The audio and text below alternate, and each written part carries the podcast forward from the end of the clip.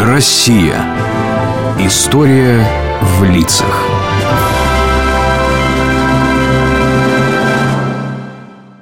Здравствуй, Алеша. Привет, дед. Чем занимаешься? Историю учу. У меня к тебе вопрос. Какой? В учебнике написано, за боевые заслуги в Великой Отечественной войне десятки тысяч школьников были награждены орденами и медалями. Дед, они что, в армии служили? Нет, но сражались наравне со взрослыми. Ни в одной стране фашисты не встречали столь сильного сопротивления. Наверное, моложе всех был шестилетний Сережа Алешков. Его красноармейцы подобрали под Сталинградом. Когда взрывом завалило командирский блиндаж, он под обстрелом привел помощь. Вместе с бойцами откапывал офицеров. Награжден медалью за боевые заслуги. А знаешь, Алексей, где ребята сражались с оружием в руках? Где? В партизанах. Сотни школьников получили медаль партизану Великой Отечественной войны. Четверо золотую звезду героя. Это Валя Котик, Леня Голиков, Марат Козей, Зина Портнова. Самый молодой герой Советского Союза Валя Котик. К началу войны ему было всего 11 лет.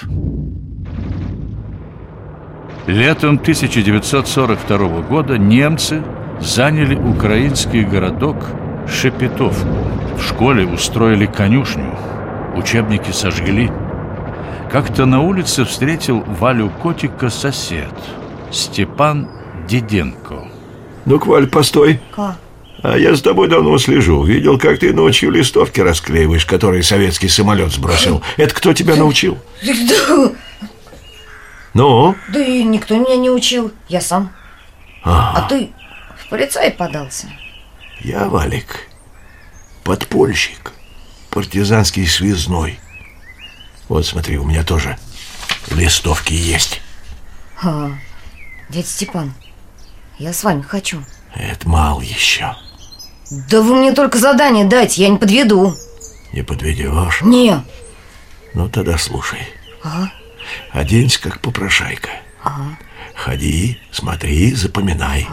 Где у немцев машины, пушки. Будешь мне докладывать.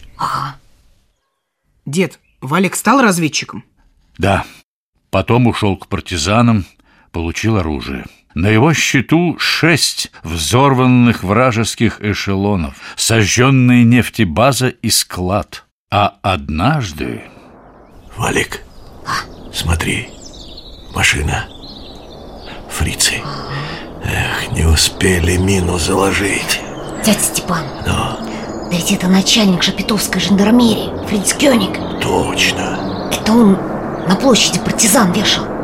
Да. А нас всего трое.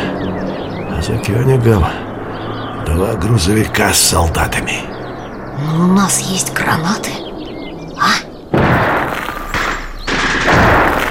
Уходим. А ты молодец, пацан. 11 февраля 1944 года Валику исполнилось 14 лет. В этот день советская армия освободила его родную Шепетовку. Что, Валик, скоро домой? Ну, вот снимемся с караула. Да. Эй, вы, смотрите, часовые. Трофейное оружие охраняете. А? Постой. Танки идут. Ой. Точно. Ага. Советские. Советские. Валик, ты, ты что? Ты, да ты ранен. Как зацепило. Ой, подними меня, дядя Степана. Ага. Я хочу видеть наши. Наши. Наши. На, наши, сынок. Не, не умирай. Не умирай.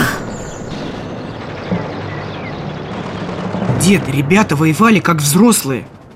Да. Вот наградная характеристика.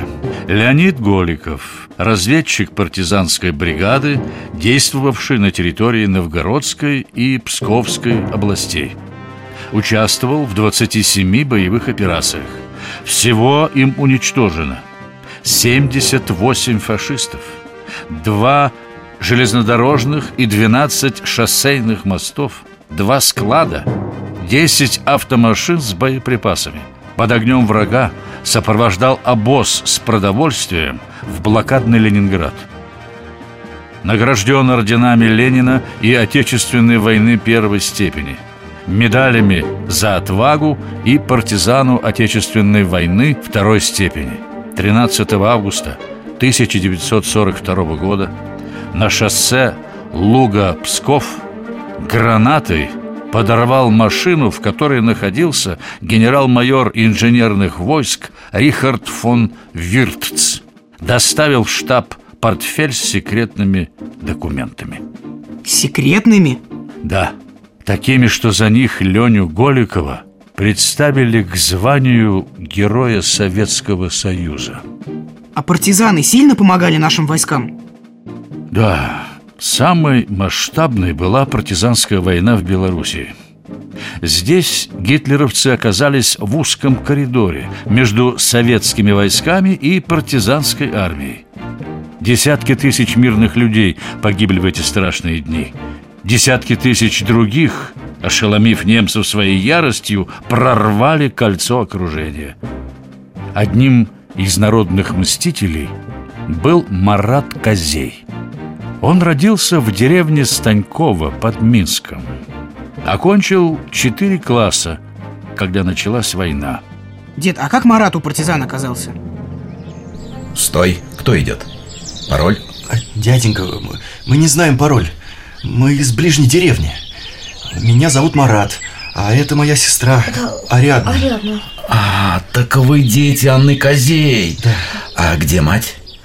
Маму немцы повесили за то, что раненых партизан прятала. Вот оно что. Что было дальше? Когда отряд выходил из окружения, Ариадна отморозила ноги. Самолетом ее и других детей отправили на Большую Землю. Марат лететь отказался. Марат, ну послушай меня. Ты должен лететь в тыл. Тебе 13 лет, учиться надо. Станешь грамотным, будешь нашу страну после победы восстанавливать. А война – дело мужское. Мужское? А когда фашисты стариков убивали? За то, что те раненых прятали? Когда людей живыми жгли? Маму мою вешали? Война, она всенародная. Он стал разведчиком партизанской бригады имени Рокоссовского, участвовал в рейдах и диверсиях, заслужил боевые награды. 11 мая 1944 года Марат, возвращаясь с задания, попал в засаду. Фашисты поняли, что он один. Оставайся! Ну, давай, Фриц, подходи. Живым меня не возьмете. У него кончились патроны. Остались две гранаты. Последний Марат Козей подорвал себя и врагов. Ему было 14 лет. Дед, а его сестра, Ариадна? Девушке ампутировали обмороженные ноги, но она не сдалась стала учительницей, героем социалистического труда. Создала школьный музей своего брата. Ты говорил про Зину Портнову. Она тоже воевала в партизанском отряде? Эта девочка была подпольщицей. Зина приехала из Ленинграда на каникулы к бабушке в Белоруссию в поселок Оболь Витебской области. Здесь ее и застала война. Рядом с поселком расположилась немецкая офицерская школа. Сюда перед отправкой на фронт съезжались артиллеристы и танкисты вермахта.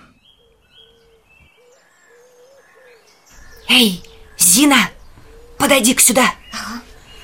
В офицерскую столовую судомойка нужна. Хоть и тяжкая работа, а все кусок хлеба вам с бабушкой. Фашистам служить? Нет, тетя Вера, нет. Почему же это фашистам? Ты про подпольщиков слыхала? Тебе чего, Зина? Тетя Вера, я знаю, что вы задумали. Но вас немец-повар к котлам не подпустит, а я пролезу незаметно. Не побоишься? А, а если схватят, не выдашь? За сожженные города и села За муки моего народа клянусь беспощадно мстить врагу Кровь за кровь, смерть за смерть Я клянусь, что скорее умру, чем предам своих товарищей Что было потом? Спустя два дня фашисты хоронили более сотни офицеров, обедавших в столовой. Немцы отравились супом. У гитлеровцев не было улик против Зины. Тогда ей приказали попробовать суп. Если откажется, значит знала, что еда смертельна. И Зина? Спокойно проглотила ложку, другую, вся в холодном поту, шатаясь, вышла во двор. Ночью еле живую девочку подпольщики переправили в лес – Вскоре Зина Портнова стала партизанской связной. Но однажды...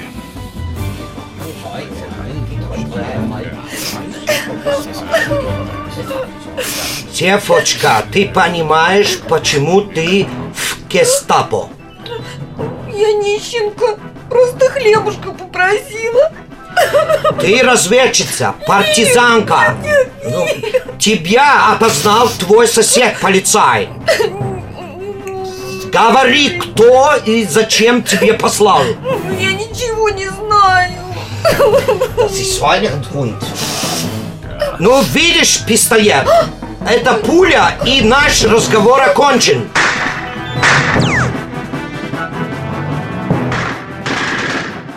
Дед, что случилось? Зина схватила со стола пистолет и в упор выстрелила в гестаповца. Выскочив в окно, метнулась к реке. За рекой лес, там свои. На бегу девочка застрелила еще двух фашистов. Ее схватили у самого берега. Зине обещали сохранить жизнь, если она назовет своих товарищей. Девочку били, пытали, выкололи ей глаза. Она молчала. Зину Портнову расстреляли 10 января 1944 года. Фашисты согнали местных жителей на площадь смотреть на казнь. Люди видели, как шла босиком по снегу истерзанная седая девочка – и в их глазах вместо страха горела ненависть к оккупантам. Дед, как же так? Если бы не фашисты, эти ребята, они бы выросли, нашли любимую работу, увидели, как полетел Гагарин. У них родились бы свои дети, отважные и стойкие, как они сами. Но война оборвала эту живую ниточку. Поэтому, Алеша, мы должны вечно помнить их имена.